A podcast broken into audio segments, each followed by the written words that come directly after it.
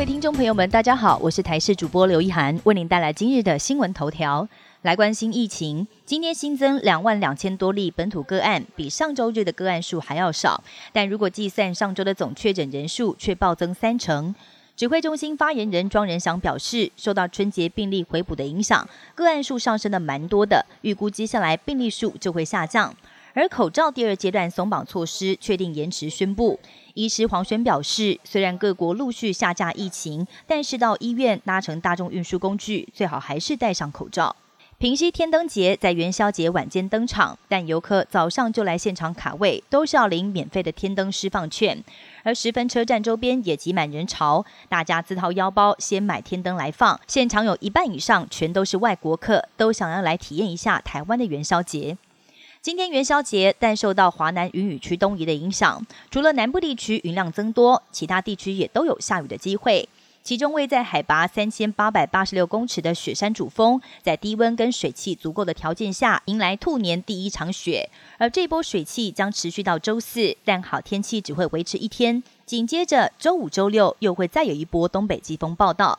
气象专家彭启明表示，十三号之后可能会有大降温，不过还得要再观察。神秘气球接二连三出现，不止美国出现中国的间谍气球，连中南美洲都疑似出现类似气球的物体。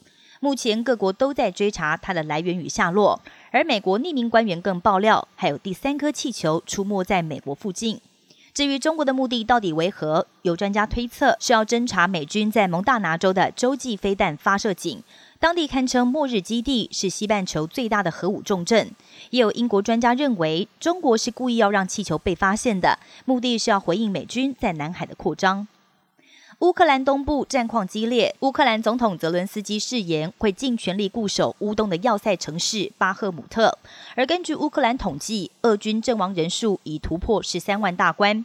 不过，黑海城市奥德萨变电所电网在四号却经传超载起火，五十万人恐怕有好几个星期将无电可用。西方各国持续军援乌克兰，美国再度加码近六百六十亿台币的军援，首度纳入射程一百五十公里的长城精准火箭。而继德国之后，葡萄牙也将向乌克兰提供豹二战车。